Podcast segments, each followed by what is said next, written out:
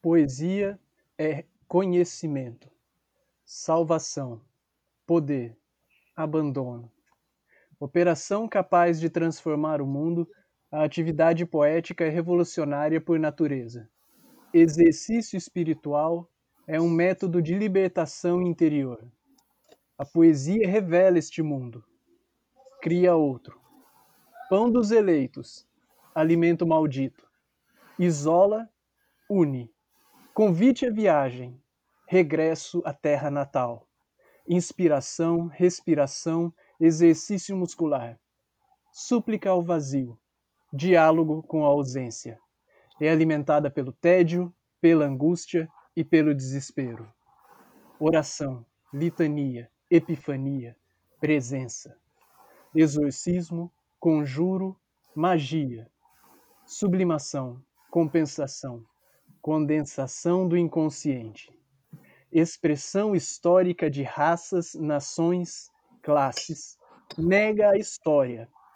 Em seu seio resolvem-se todos os conflitos objetivos e o homem adquire afinal a consciência de ser algo mais que passagem. Experiência, sentimento, emoção, intuição, pensamento não dirigido filha do acaso, fruto do cálculo. Arte de falar em forma superior, linguagem primitiva. Obediência às regras, criação de outras. Imitação dos antigos. Cópia do real. Cópia de uma cópia da ideia. Loucura, êxtase, logos. Regresso à infância, coito, nostalgia do paraíso, do inferno, do limbo.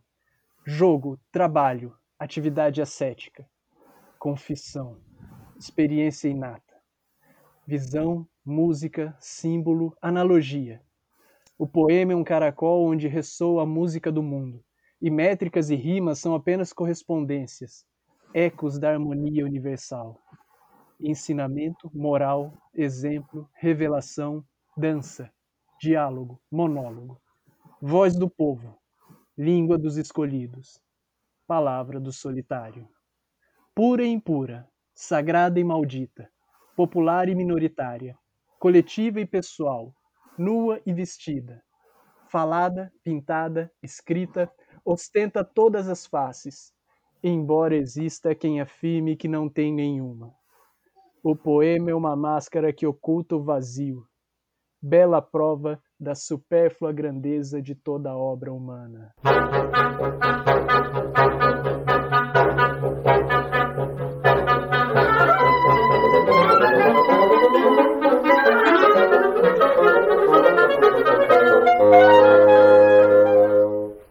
Olá, este é apenas um podcast latino-americano, um programa de encontro social sob o Trópico de Capricórnio para entrevistarmos a literatura e a cultura e a época ao réis do chão. Agradecemos a hospitalidade dos seus ouvidos. Meu nome é Daniel Costa e eu estou aqui com o Cássio Correia e o Otávio Martigli para entrevistarmos Tamires Regina Sati, astróloga, animadora das redes e do podcast Astrologuês Fluente e professora da Escola de Astrologia Saturnália. Formada em História pela Unicamp, estuda, no Rio, o uso religioso e a criminalização no uso de psicoativos. Tami, a gente gostaria de perguntar à historiadora: como anda o nosso futuro? Uau! Que difícil, hein? Uma pergunta canceriana essa, eu acho, né? Eu acho que eu acho que não está tão ruim quanto já esteve, então às vezes a gente dá um sentimento de autoimportância, né? Tanto para nós mesmos quanto para o instante que a gente está vivendo. E é sempre um exercício positivo, eu considero, é... pensar na gente como pequeno, sabe? E nos processos que a gente está vivendo como pequenos também. Acho que essa onda toda que vem de bem de falar que a gente, uau, uma grande, sem pandemia, né, sei lá, os assuntos todos nunca antes vistos, globalização, são coisas que na verdade são tão banais, né? Porque a gente é tão menor que isso, então a gente quando a gente coloca na na métrica, na pauta da história, né, pensando no tempo, e aí tem explicações astrológicas também, a gente pensa num tempão ali, né? E a gente coloca os fatos numa métrica maior ali, e a gente percebe que na verdade é muito ínfimo, é tudo muito ínfimo, né? A escravidão foi ontem, a gente a gente vive uma sucessão de tragédias e uma sucessão de resistências também, né? Isso não vai acabar com a gente e a gente segue nessa vida aí. Gostaria de saber qual o seu signo. Você sempre esteve em paz com ele? Meu signo é câncer. Meu signo. Essa coisa de dizer meu signo, você sabe que eu descobri, é historiadora, né? Eu descobri que ela surgiu na década de 1920, mais ou menos, quando se criou essa história, é, como o Sol ele, ele tem um passo mais constante que os outros signos, que os outros planetas, né? A gente se baseia muito nele, né? O calendário é baseado nele e tal. E aí é mais fácil você mercantilizar isso. Então, é mais fácil você falar do Sol. Então, o Sol nem é tão importante assim. O seu signo, na verdade, é, o seu, é onde o Sol estava passando quando você nasceu. Ele nem é tão importante assim. Ah, Aí eu sou canceriana e ah, eu sempre gostei, assim, eu faço uma defesa militante do caranguejo e que eu acho que, que tem a ver com uma defesa também feminista, porque acho que é, tá, tá atrelado a muitas questões do feminino e tal, mas, mas também estou sempre em crise. O caranguejo ele vai para o céu a partir de uma de um episódio muito ínfimo, assim, vamos dizer, muito modesto diante de toda a literatura, né, greco-romana, da mitologia, que é esse bichinho, ele é enviado por Hera para dificultar a tarefa de Hércules de de matar a Hidra de Lerna, né? Que ele está lidando com esse monstro de muitas cabeças, muitos humores, que também vive numa situação, um contexto lodoso, um lamaçal, que também é o cenário do caranguejo, do manguezal. E esse bichinho vai lá tentar dar uma distraída no Hércules. Claro que sem muito sucesso, afinal de contas é só um caranguejinho. Na verdade, isso é bem próprio do caranguejo, né? Como é um signo regido pela lua, é, faz parte ficar crescente, nova, minguar todo mês. Então, a crise faz parte do processo. Uhum. Mas se você pudesse escolher, qual que você preferia? E se você pudesse atrasar seu nascimento ou fazer seu nascimento é, ser bem depois, o que, que você fazia para fugir? De qual signo você fugiria? qual eu fugiria? É, então, a, a rigor, é, a gente trabalha com uma perspectiva astrológica de que eu já eu já escolhi esse signo. É uma, isso está no mito de Er, da, da República do Platão, se não me engano. É, você escolhe o, o seu destino antes de nascer, né? Então, dizem que eu já escolhi isso aí, de ser canceriana. Cara, difícil, né? Eu acho que tem. Todo mundo sabe a, a dor e a beleza de ser o que é, né? Então. É. eu não eu sei se eu fugiria muito de algum. Isso pra mim. Eu acho que tem algumas, alguns signos que gostam mais de reclamar do próprio destino e alguns que minoram o, os próprias, as próprias adversidades. Então, quem tem página de astrologia sabe que o básico é todo mundo reclamar de, de ser o que é, né? Então, ah, você não sabe o que é pior é ser. Virginiano adora reclamar, né? Ah, o pior de tudo é ser virginiano e tal. Mas nunca, nunca existiu alguém comentando o pior é ser leonino. Isso é uma coisa que não existe. É verdade. Otami, você fez essa apresentação interessantíssima e aí eu fiquei curioso. Quem é que ataca o caranguejo e por que que ele é defendido feministicamente? Boa. É, acho que todo mundo ataca o caranguejo. O caranguejo, na verdade, se sente muito atacado, né? Tanto é que ele corre de ladinho, se enfia na areia, né? Aí ele tem uma carapaça e tal. E o caranguejo é um signo que dá queda a Marte, né? Então, é uma dignidade essencial da astrologia. Então, Marte, que é o deus da guerra, quando ele veste a roupa do caranguejo, ele fica é, é, bundão, digamos assim, né? é, mais, é mais difícil para a pessoa ali exercer a coragem.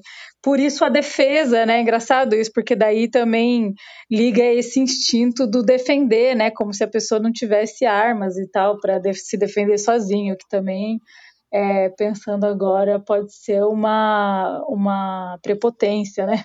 Mas, mas eu acho que muito do que se atribui de negativo ao caranguejo é, tem a ver com o que se atribui de negativo ao feminino, porque o caranguejo ele é um signo é, atrelado ao feminino, né?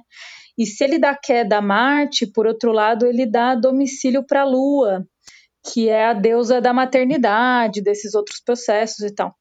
Então, acho que a gente vive um processo aí de, de brutalização e masculinização, assim, muito fortes, de valorização das armas do masculino e tal, né? Do Capricórnio, do Ares, né, e tal, Satanares, né, isso aí que é massa, sabe, uma coisa assim. E coitado do caranguejo, né, o caranguejo só chora e tal. E eu acho que a gente tá no buraco que a gente tá porque a gente não chora o suficiente, né? Eu acho que, sei lá, se, se, o presidente chorasse, se ele tivesse deixado os filhos dele chorarem, talvez a gente estava numa situação menos grave de fascismo. Então eu acho que é importante olhar para os sentimentos. O caranguejo traz isso, né? Ele dando domicílio para a lua, que é essa nossa conexão com o mundo, ele traz a atenção para esse lugar de, de, da nossa conexão emocional com o mundo, né?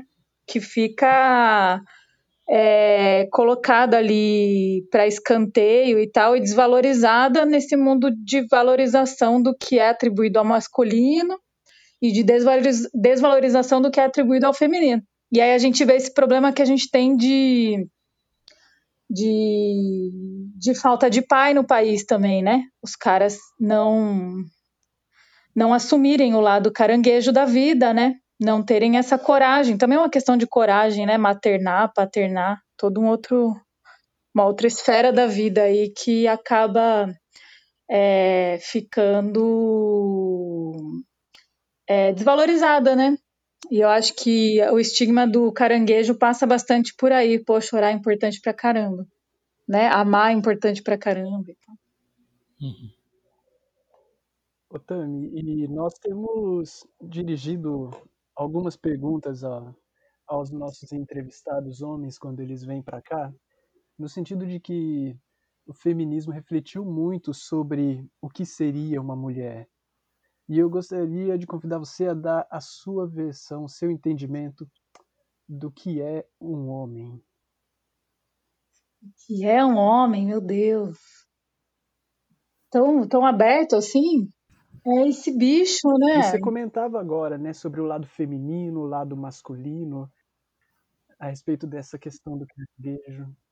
Acho homem, que tem, tem as, as atribuições, né? Eu acho que a, a performance do masculino, assim como a do feminino, é essa sucessão de atribuições que tem alguma base biológica, mas a gente vai, vai vendo que, que é muito mais do que isso, né? Mas que é uma série de atribuições. Eu acho legal de pensar a astrologia porque é, as coisas do caranguejo são atribuídas ao feminino, né? A lua é atribuída ao feminino, mas todo homem tem uma lua, né? E todo mapa também tem um caranguejo. Todo mundo tem todos os signos, na verdade. Então, então o homem é essa criação social, né, que que vai vai performar e vai ter que, que corresponder a toda uma série de expectativas também, né? E aí acaba gerando tudo isso que a gente vê aí. Mas é legal também, eu gosto de homem.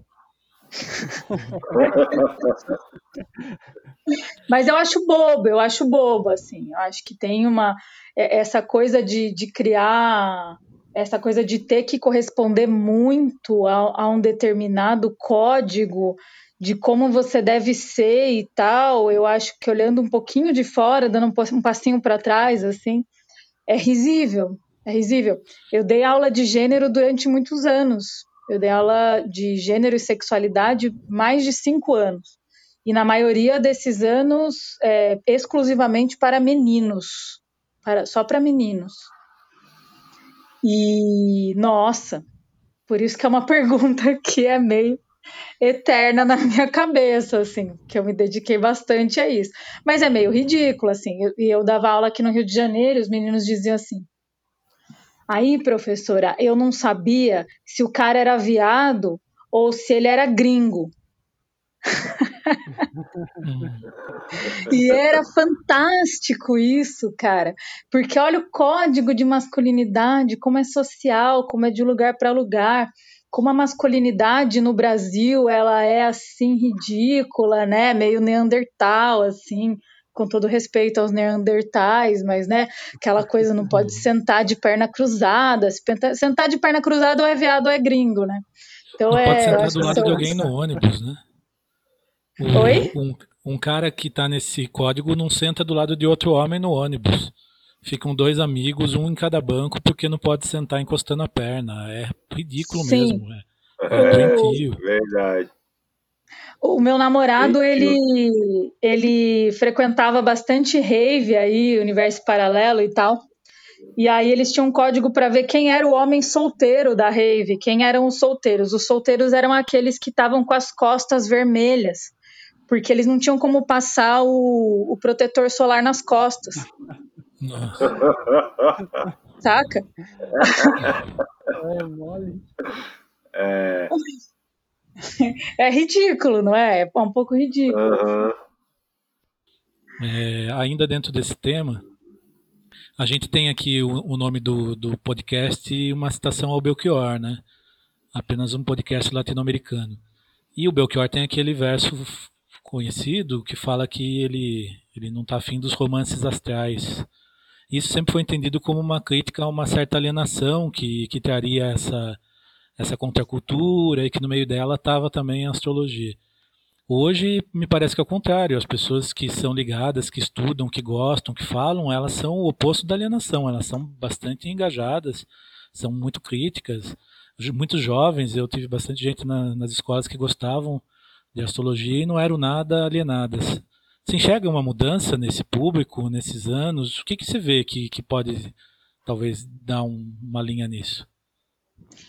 É, o Belchior ele reclama de todo mundo, né? De tudo e de todos. É. Que bom. Ele está cumprindo é. esse papel.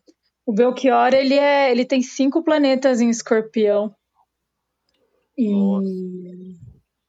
e as palavras são navalhas, né, e tal.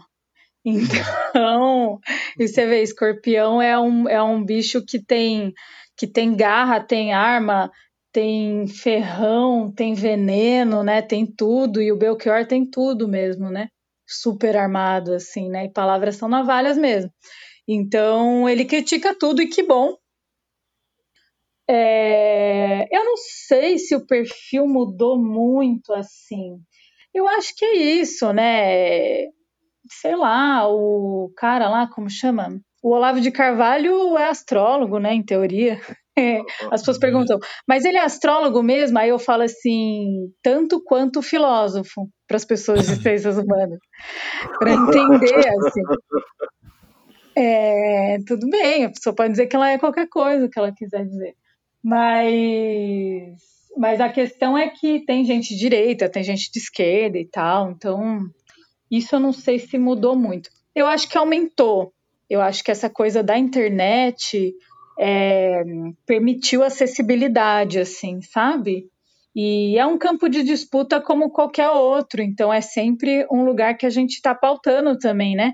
Então, para onde que vai? É, a astrologia, ela, ela, ela foi um elemento importante do nazismo, né?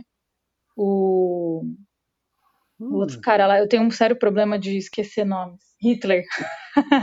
o cara lá, o Hitler, ele tinha dois astrólogos, eu acho, ele sempre consultava os caras e tal. Então é, é isso, né? Como qualquer outra coisa, a, a, astrologia ela tem uma coisa muito historicamente ligada ao poder. Essa é a questão, muito da natureza mercurial também da astrologia, de estar tá sempre perto do governo, que é o Sol, né? O Mercúrio está sempre perto do Sol. A astrologia está sempre perto do poder, assim. Então é um âmbito de disputa e pode ser fascista, pode ser antifascista, a gente está em disputa, entendeu? Mas sim, eu acho que a galera mais jovem está mais aberta para isso, e eu acho que os homens estão se abrindo mais para isso. É um campo muito do uhum. feminino também, né? E, e na, o perfil de pessoas que seguem a minha página, que ouvem o meu podcast, é 80% feminino, e dos 20% masculino, a grande maioria é bem mais jovem, na faixa dos 20 anos, assim. E não tem homens da faixa dos 50 anos, por exemplo, que ouvem, como tem mulheres da faixa dos 50 que ouvem, entendeu? Então dá para ver assim, pelo menos na estatística da minha página, que também não é muito grande, né? É só um recorte ali, dá para ver que também acho que tem a ver com esse questionamento da masculinidade, né? Com a possibilidade de se pensar em outras coisas menos rígidas, menos iluministas. Tami, você falava agora sobre sobre o mapa do Belchior, né? E logo antes você falou sobre a Lua. E um outro dia a gente estava entrevistando um ator de teatro e ele falou pra gente que quando ele era criança e viu a notícia da chegada do homem à Lua, ele se realizou do que, que ele queria ser o resto da vida, artista. O próprio Jorge Ben, né, ele já cravou depois que o primeiro homem maravilhosamente pisou na Lua, eu me senti com direitos e princípios e dignidade de me libertar. O que que significou para gente colocar os pés no céu que nos rege?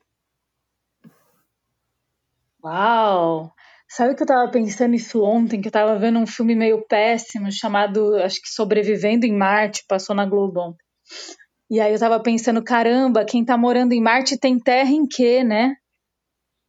Que louco isso, né? É, sei lá, você tá na Lua, você tem terra em quê, né? Que loucura isso. Ah, eu acho que significou muita coisa, né? Eu acho que, na verdade, a invenção do telescópio já significou muita coisa.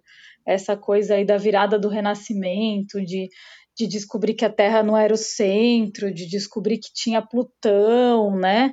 Acho que são várias mudanças de perspectivas aí que estão em curso e tal. Mas, mas não sei, não sei, eu nunca pensei sobre isso desse jeito que você está falando. Acho que muda, mas não muda, né? Eu, eu sabe que eu sou da astrologia tradicional, então eu trabalho com o mundo visto a olho nu, com o, universo, com o céu visto a olho nu, né? Então, é, a minha escola ignora assim a existência de todos os outros planetas que foram visíveis só depois. e e é interessante porque, por exemplo, se considerava que que a Terra era o centro do universo, né? Se trabalhava com aquele plano aristotélico de mundo, de universo. Então a Terra era o centro, tinha sete esferas e tal. Mas, como são sete esferas acima da Terra, né? É... A que está no meio delas é o Sol. Então, toda a literatura que se tem sobre como o Sol se comporta é do Sol como centro, entendeu? Então, tipo, sei lá, não sei se muita coisa muda, entende o que eu tô falando? Tipo assim, beleza, agora a partir de agora, então a Terra não é o centro, é o Sol que é o centro. Só que daí você vai revisitar a literatura astrológica antiga, que considerava a Terra o centro, e ver que o Sol é tratado como centro, porque das sete esferas ele é a quarta, entendeu? Hum. e também por uma questão de física, né? O cara que descobriu que era a Terra que girava em torno do Sol, acho que é o Kepler, ele era astrólogo. Então a galera começou, ah, e tal, sempre teve esse combate, né, de que a astrologia não existe e tal. Aí começaram a falar, a astrologia não existe, ele descobriu isso e tal.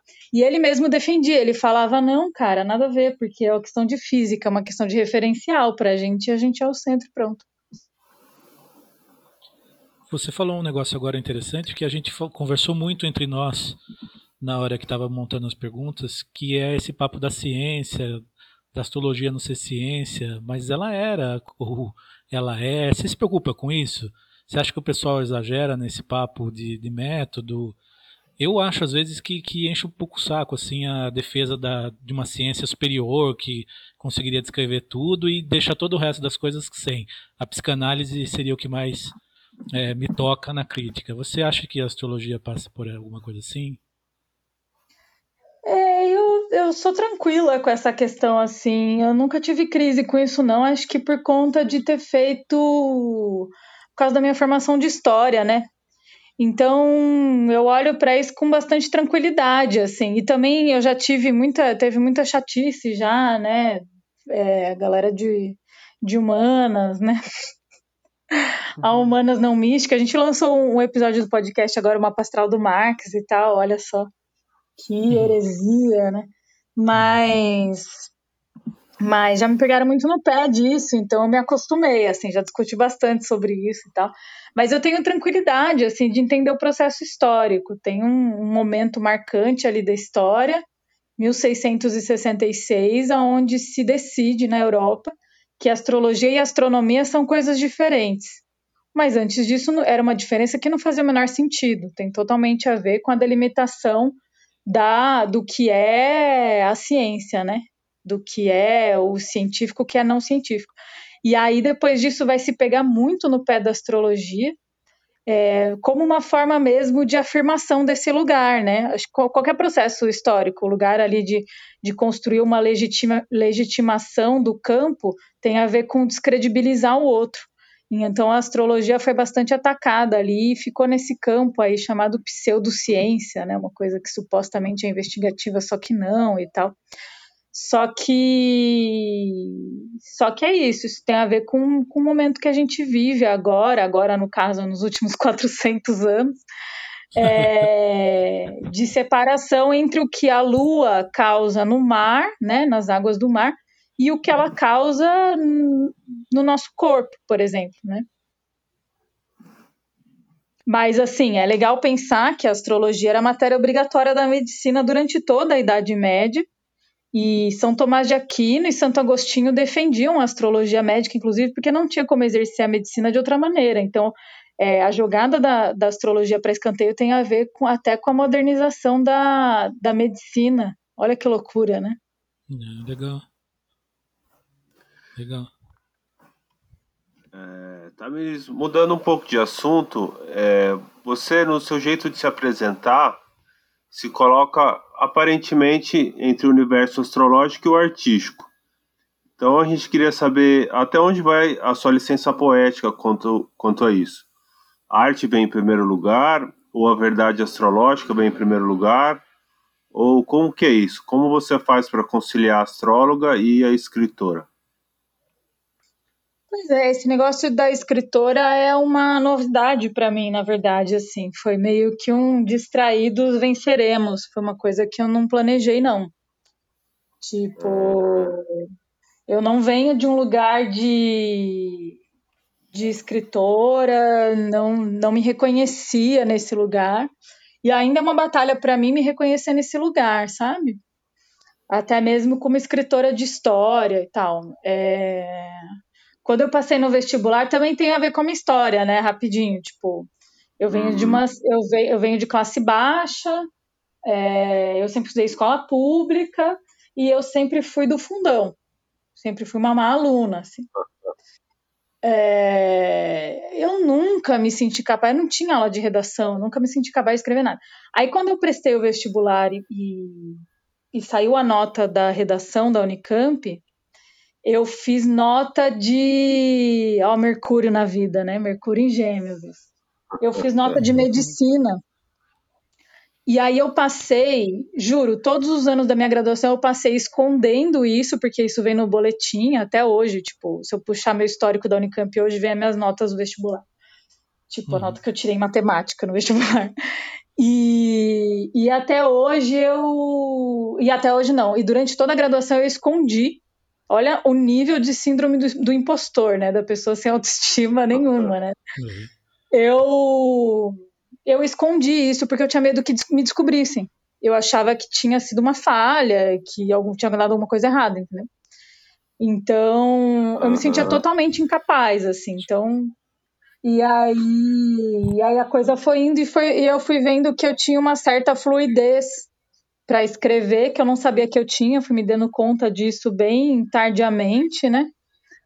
E, e que aí se revelou um pouco na minha dissertação de, do mestrado, né? Tipo, meu orientador elogiava o jeito que eu escrevia e tal, e eu sempre me sentindo uma impostora, né? Morrendo de vergonha, achando que achando que eu tava dando sorte e tal. E aí, mas aí é isso, né? Muitos anos de análise também para ir aceitando isso.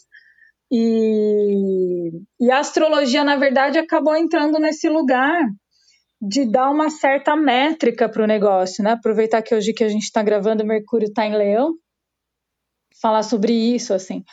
A astrologia, ela é uma inspiração. Tem um jeito que o céu tá e você, e você fica naquele exercício. Aí eu, eu fui encontrando esse lugar, entendeu? É, eu não, não, não, não sei nada de literatura, assim, sou bem leiga mesmo, na verdade. Até fiquei impressionada com o convite, mas achei que fazia parte disso também, né? Falar um pouco desse lugar do distraídos venceremos, assim. É... Então o céu é, é uma inspiração, não tem, eles não se restringem, entendeu? Não é o que precisa falar. E, e a liberdade artística, acho que pelo contrário, acho que o processo fica legal nessa nesse exercício de tentar buscar nas palavras formas de traduzir aquilo que você está olhando no céu, entendeu? A astrologia é uma tradução, né? Ah, e, sim. Então é nessa busca de vocabulário, o que, que é o sol, né? Caramba, o sol está todo dia no mesmo lugar. Então, como que é quando o Mercúrio entra no Sol? Mercúrio é a fala, o Sol tá todo dia do mesmo jeito, então é uma fala mais constante. Aí, aí vai indo, entendeu? É, é mais um. O céu é mais um potencializador do que um, um restritor, assim, né? Aham. Tá muito integrado, né? É. Ah, mas a própria Tanto poesia. É que eu, é eu, eu, não escrevo poesia, não escrevo literatura, não escrevo nada para além do, do horóscopo diário. E meu hum. objetivo nem era escrever horóscopo, eu só queria fazer uma rádio. Só que daí eu vi que se eu não escrevesse todo dia, a galera não ia começar a seguir a página e comecei a escrever e tô aí faz um ano.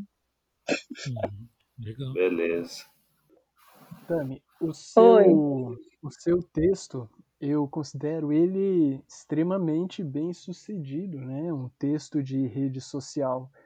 Ele é um texto e ele já tem uma, uma grande consistência, né? O, a gente nota um grande número de seguidores, pessoas que comentam nas suas postagens que se sensibilizaram com o que você disse. Então, é, eu penso, olho para o seu trabalho e eu acho ele monumental, mais bem sucedido enquanto uma palavra lançada para diversos olhos do que os pretendentes da literatura. Eu acho me comove bastante e eu acho muito bem sucedido.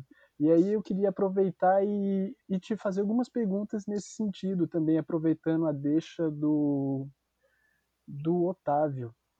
É, essa sua, os seus textos eles são, eles são bem curtinhos e eles são bem recheados, né?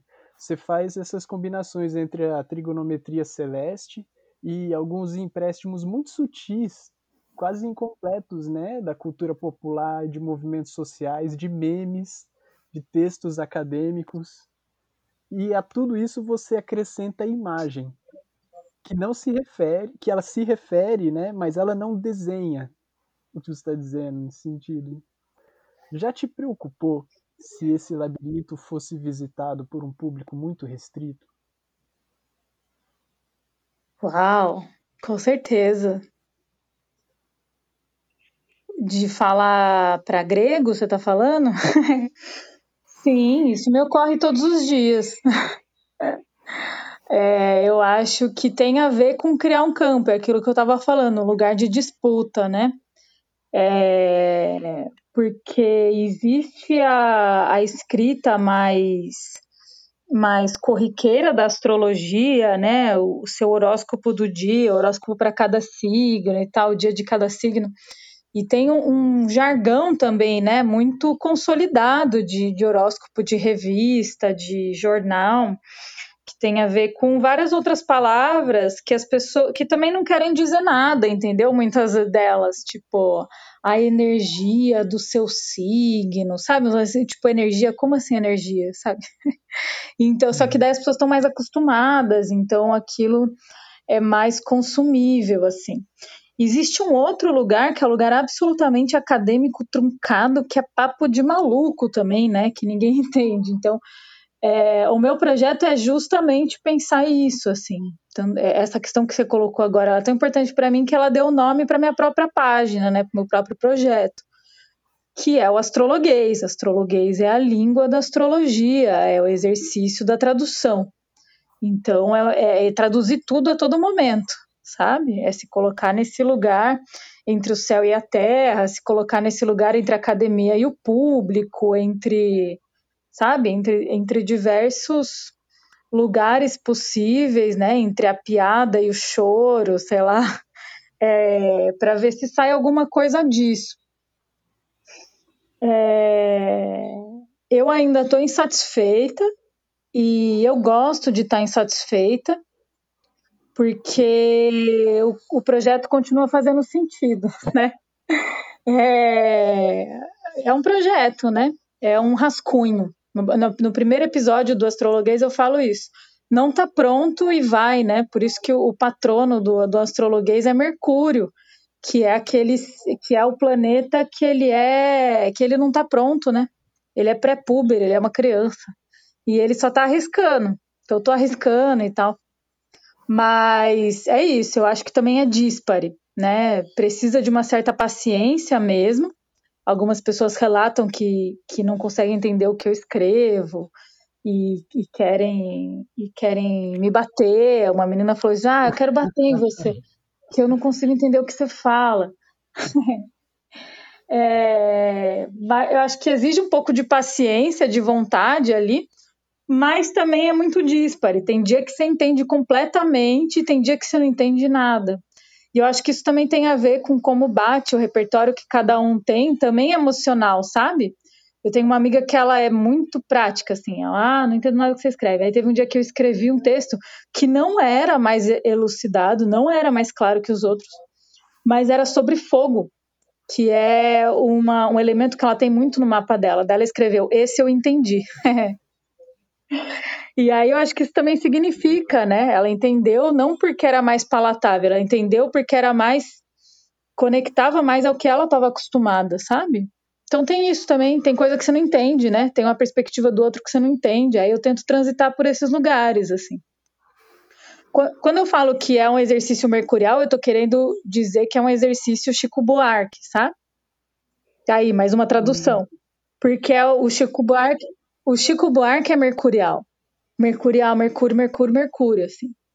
Ele é totalmente Mercúrio. Tudo no mapa dele é para Mercúrio, assim.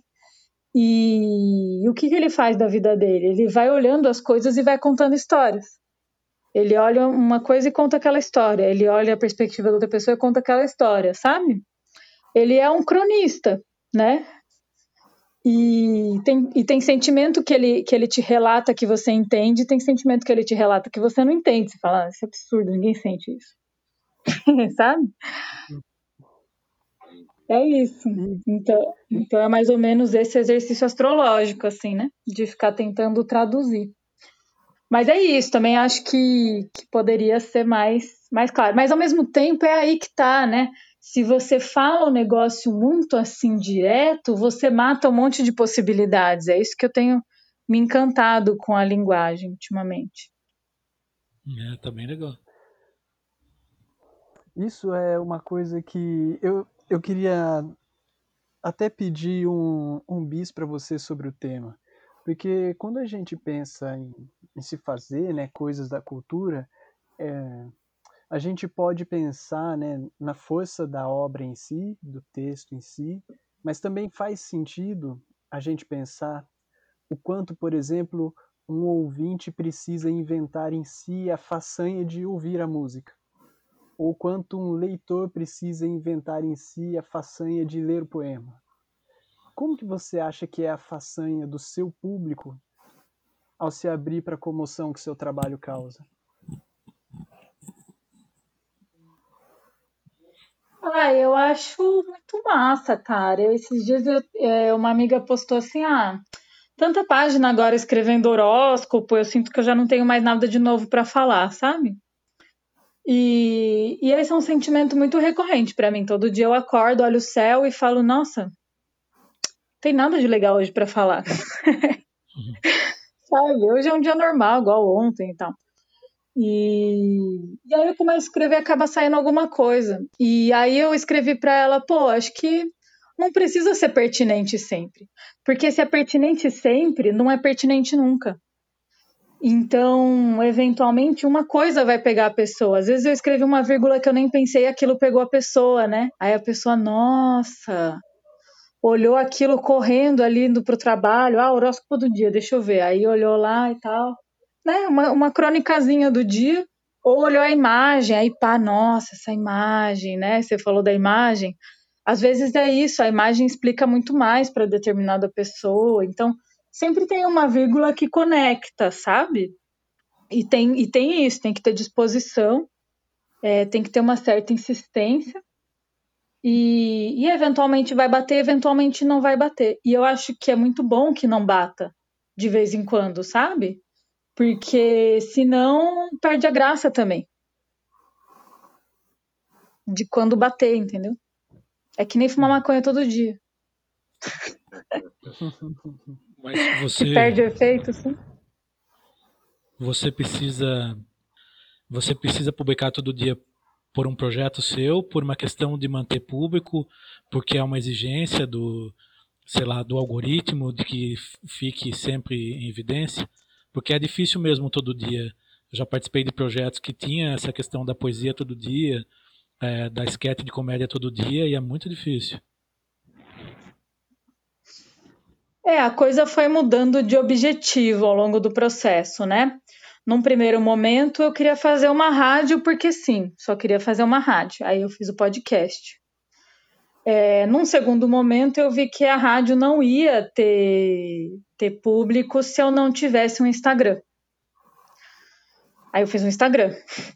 Aí, num terceiro momento, eu vi que se eu não postasse direto, meu Instagram não ia crescer e não ia aumentar a audiência. Então, eu precisava sempre uhum. postar alguma coisa. E eu não tinha assunto melhor do que falar sobre o dia, né? Já que já tinha essa tradição, que eu já via que outras pessoas faziam, né? Um horóscopo que não é o seu signo por dia, mas é como o céu tá aquele dia, né? Qual que é o clima do céu, qual é o humor do dia. É... E aí eu falei, ah, vou escrever horóscopo. Acabou virando, como acabou virando a minha profissão, né? Como veio o fascismo e a pandemia e acabou a universidade pública, também acabou, sendo bem trágica, é, acabou a minha, a minha, é, a minha fé, né, a minha, a minha crença que me sustentava sendo historiadora, né, eu faço porque virou um exercício solar, né? Virou um exercício assim que me contempla também. É um ritual diário, que nem passar um café, entendeu? Eu passo o café, olho o céu, como é que vai ser o humor do dia. Sim. Aí eu falo sobre isso e já não demora mais tanto tempo, agora demora pouquinho, entendeu? É meia hora, eu sento ali, passo o café, tum. Aí falo de como vai ser o dia, beleza, agora eu posso continuar. Acabou virando, é, isso a gente chama na, na escola de compromisso solar. É o compromisso de estar todos os dias ali, sabe? Pingando aquilo lá. Porque aquilo me dá rotina, né? E, e isso me traz saúde, porque trazer o sol para a nossa vida é trazer saúde, né? Principalmente uhum. no momento que a gente está vivendo agora. Sim. É uma crônica mesmo, né? Legal. Sim. Uhum. Otani, é, você se referiu, né, de novo aí a sua, a sua trajetória acadêmica. E eu fico pensando aqui que a sua formação como historiadora, né, pede a sua palavra o pé no chão das suas fontes. Né? E a sua formação como astróloga pede a você uma palavra inspirada pelo que está lá além das nuvens, né? Como é que é esses dois pedidos convivendo dentro de você? Nossa, eu acho que eles são tão semelhantes, eles são surpreendentemente semelhantes. É, principalmente porque eu trabalho com uma astrologia, que é a astrologia tradicional, que se refere muito às fontes primárias. Então eu leio o texto, na, agora, agora como né, trabalhando com astrologia, eu leio o texto astrológico do século I depois de Cristo. É astrologia até mais old school do que o que eu estudo academicamente, que é século XX, né? É, é muito concreto, né? E, e os astros também, eu vejo eles como fontes é muito concreto, eles estão contando uma história, eles estão todo dia no mesmo lugar, tal, ou não, ou viraram, né, ou retrogradaram, mudou ali a trajetória, né? Para mim é muito parecido, assim. Tem até um texto do Ginsburg que ele fala, que ele compara isso, chama Mitos, Emblemas e Sinais, que é o texto mais importante, acho, da minha graduação. E ele compara em algum momento o exercício de contar uma história e, de, e das artes premonitórias, né? Das artes divinatórias. E faz todo sentido para mim. assim, eu acho que é, são duas são duas direções do mesmo do mesmo sentido, da mesma régua, sabe? Uhum. É, a gente viu que você estudou um pouco sobre drogas também. Então a gente bolou uma, uma pergunta sobre esse assunto. É, nos anos 60 a gente, quer dizer, tinha essa ideia de, de, de abrir as portas da percepção e ampliar o, o, universo simbólico através das drogas, né? E, mas hoje em dia, em alguns momentos, a gente vê também experiências com drogas que parece que reduzem a experiência, né? No sentido da pessoa às vezes dizer, ah, fiz tal coisa porque estava drogado, ou gostei de tal coisa porque estava drogado. Então, pensando nesses dois extremos, queria que você comentasse sobre como você acha que as pessoas estão usando drogas hoje e como elas deveriam estar usando drogas hoje. Nossa, não sei, hein, como elas deveriam estar usando drogas hoje, não sei. Eu acho que eu gosto muito do, de um debate que o, que o professor Henrique Carneiro faz, né, professor da USP, que ele fala sobre o consumo de maneira geral, né? Então, falando um pouco sobre a desmesura, sobre o destempero, né? Na astrologia é tudo uma questão de temperança, né? Tem os, tem os planetas benéficos, que são os mais temperados, e os maléficos, que são os de, destemperados, né? Que leva você para a morte, para o limite da vida e tal. Então isso tem muito a ver com isso, assim, o que é uma experiência mais benéfica, o que é uma experiência mais maléfica, mas isso também se inverte ao longo da vida, o que é bom, o que é mal, enfim. É, eu acho que eu gosto do debate que o, que o, que o Henrique faz pelo seguinte, ele faz um debate muito do comportamento em relação ao capitalismo atualmente, que tem a ver com o consumo mesmo irrefletido das coisas, sabe? E não só de drogas, o consumo de telas, o consumo de imagens, o consumo de comida, de, sabe, de diversão. Então, essa obrigatoriedade da diversão e do trabalho e do, né? Você tem que ser muito tudo e tem que suprir todas as pequenas. Acho que acho que as drogas não é nenhum problema à parte, assim. Eu acho que as drogas estão dentro de todas essas outras coisas, sabe? É, eu, se eu sentar na frente de um videogame, eu vou ficar dias, assim, dias, dias, dependendo do jogo, eu vou ficar dias, entendeu? Fazendo relato pessoal. Completamente desmedido, entendeu? E eu acho que a relação que a gente tem com telas hoje, cada dia mais, é assim. É... Então, acho que é isso. Acho que a questão das drogas não está a parte disso, entendeu? Eu vejo isso equalizado com todas as outras questões e que, como todas as outras questões, tem que ser refletido, sabe? A gente tem que, tem que, tem que refletir o que, que é benéfico ou não pra gente, assim. Cada um vai ter o seu limite aí também.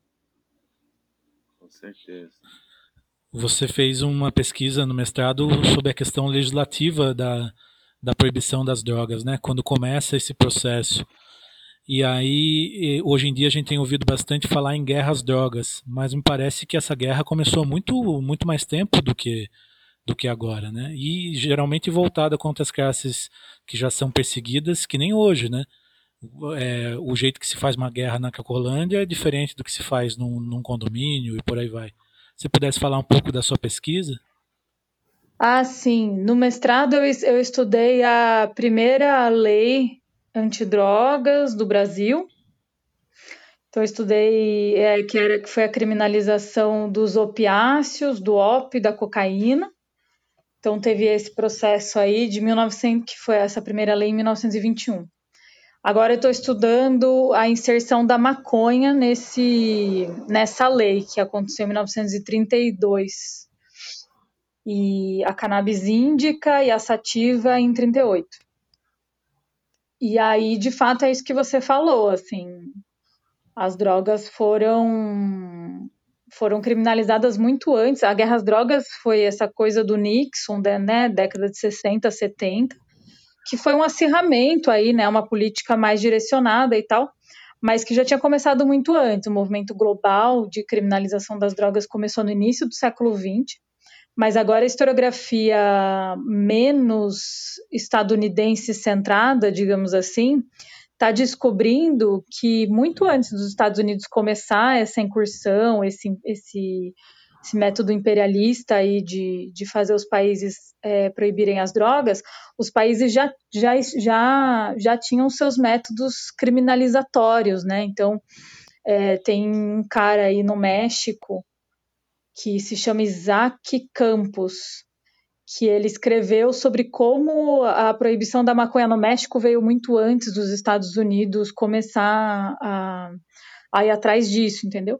E no Brasil, a gente tem o caso da lei do Código de Posturas do Rio de Janeiro de 1832, que proibia o pito do pango, né, que era a forma como se chamava maconha aqui no Rio, o pito do pango para escravos e demais pessoas. Uhum. Então, ficava aí, é, ainda precisa ser muito estudado aí essa, essa questão do século XIX, né? Tem um cara que está estudando isso, o nome dele é Jorge Luz, Jorge Souza Luz, é, da UFBA, que está estudando essa lei no século XIX, eu estou estudando no século XX mesmo. Mas que demonstra aí que, de fato, a questão que a gente chama hoje, né, seletividade penal, né, é, é um fato muito marcante em toda a história da criminalização das drogas, né? O problema era quem usava e não o que se usava, e até hoje é essa questão. Uhum, legal. Tami, a gente já está é, chegando no limite do nosso tempo e, e a gente queria te propor uma pergunta de finalização. É, na verdade, a gente gostaria de te propor três perguntas. E aí a gente gostaria que você escolhesse uma delas para dar a sua versão sobre o que é isso. Sim? A gente queria que você escolhesse para nos contar o que você acha que é a vida, o que é a realidade ou o que é o destino. Uau! vocês só estão fazendo pergunta muito difícil. Que é isso, cara? É assim que vocês fazem com todo mundo? Uhum. Ah.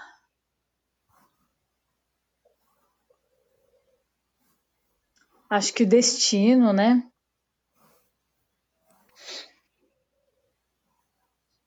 Acho que o destino tem como ser mais escorregadia.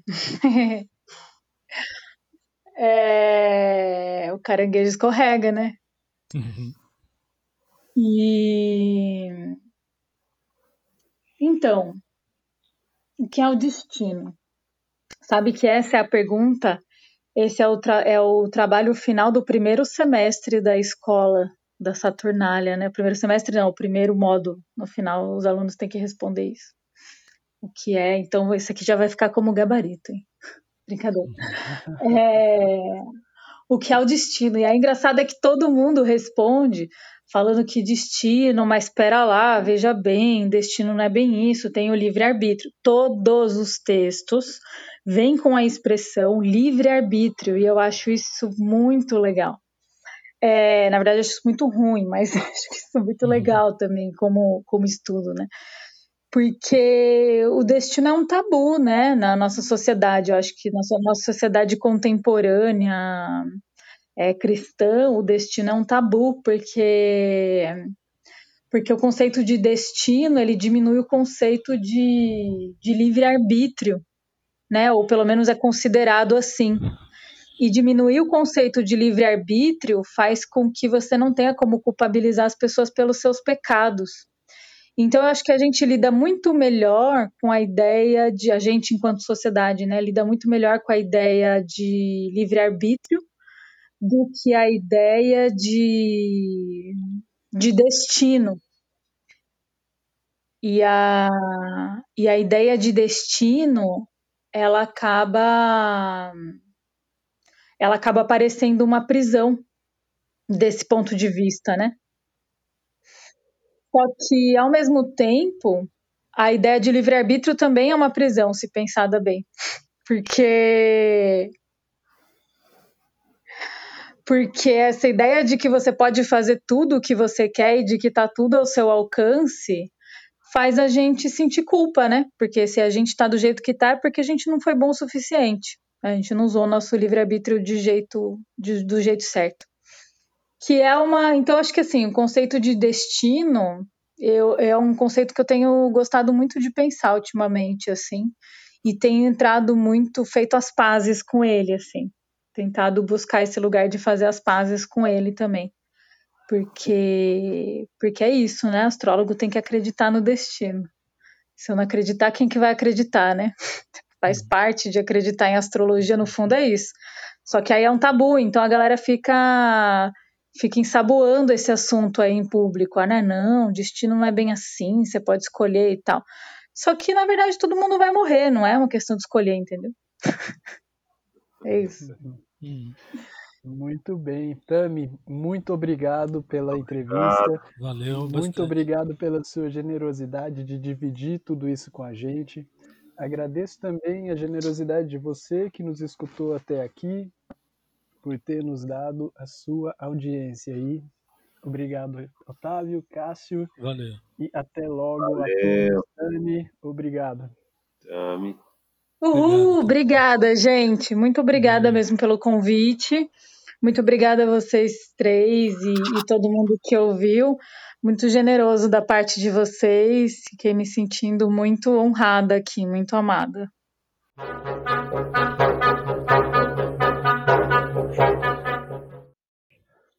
Quando ouvi o astrônomo erudito, quando as provas, os números foram enfileirados diante de mim, quando me foram mostrados os mapas e diagramas a somar, dividir e medir, quando, sentado, ouvia o astrônomo muito aplaudido na sala de conferências, senti-me logo inexplicavelmente cansado e enfermo, até que me levantei e saí, parecendo sem rumo, no ar úmido e místico da noite, e repetidas vezes olhei em perfeito silêncio para as estrelas. O primeiro texto que vocês ouviram de Otávio Paz é uma poesia que é uma definição de poesia, lida na voz do Daniel, e o segundo texto, lido na voz do Otávio, a minha voz, é um poema de Walt Whitman. É isso aí, pessoal. Muito obrigado. Muito obrigado, Tamires, novamente. E até a próxima.